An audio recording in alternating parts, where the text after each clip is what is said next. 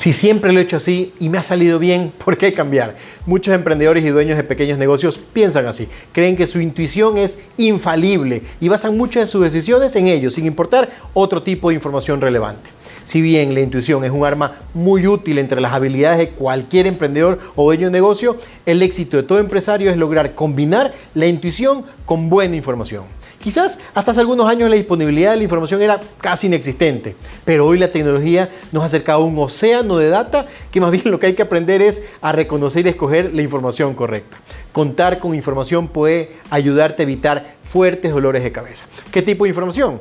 estadísticas, tendencias, resultados del propio negocio del mercado, cantidad de quejas de los clientes, ingresos mensuales, gastos, errores, ausentismo, etc. Si no usas la información para tomar mejores decisiones, serás un esclavo de tu negocio.